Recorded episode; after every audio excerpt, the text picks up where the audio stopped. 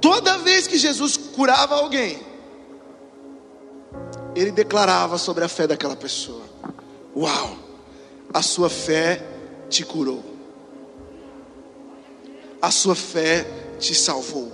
É por isso que o justo viverá pela fé. É por isso que nós não vivemos por aquilo que vemos, e sim por aquilo que cremos.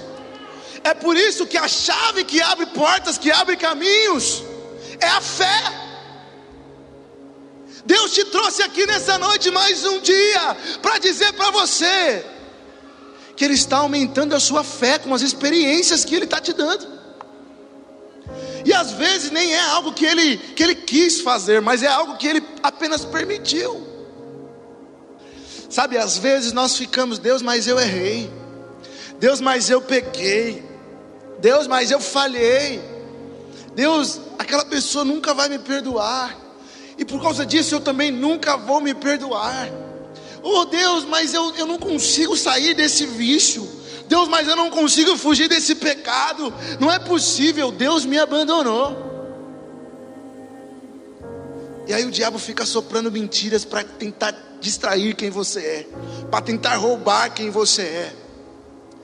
Mas como nós falamos nos últimos dois pontos, você nunca será derrotado, e eu nunca o abandonarei.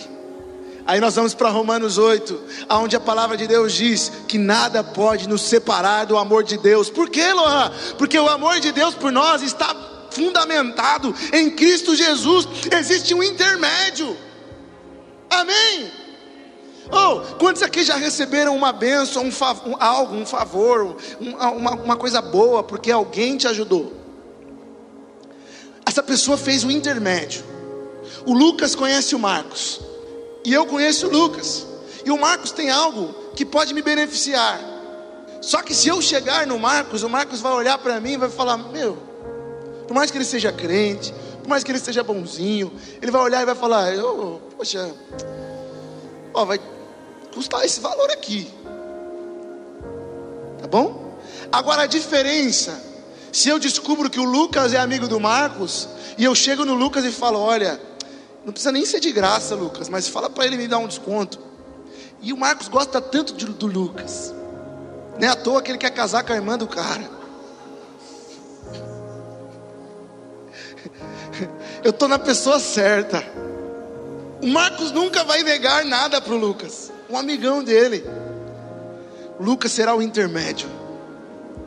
Quando o Marcos olha para mim, ele não me vê, ele vê o Lucas e a irmã dele. Da mesma forma, Deus olha para nós assim. Ele olha para você e ele vê o quanto você é sujo, o quanto você é pecador, mas ele não te abandona. Porque quando ele olha para você, ele não enxerga apenas você, ele vê Jesus em você. Ele vê Jesus em você. Deus, quando ele te olha, ele tem misericórdia, porque ele vê Jesus em você. Você pode dar um aplauso a Jesus?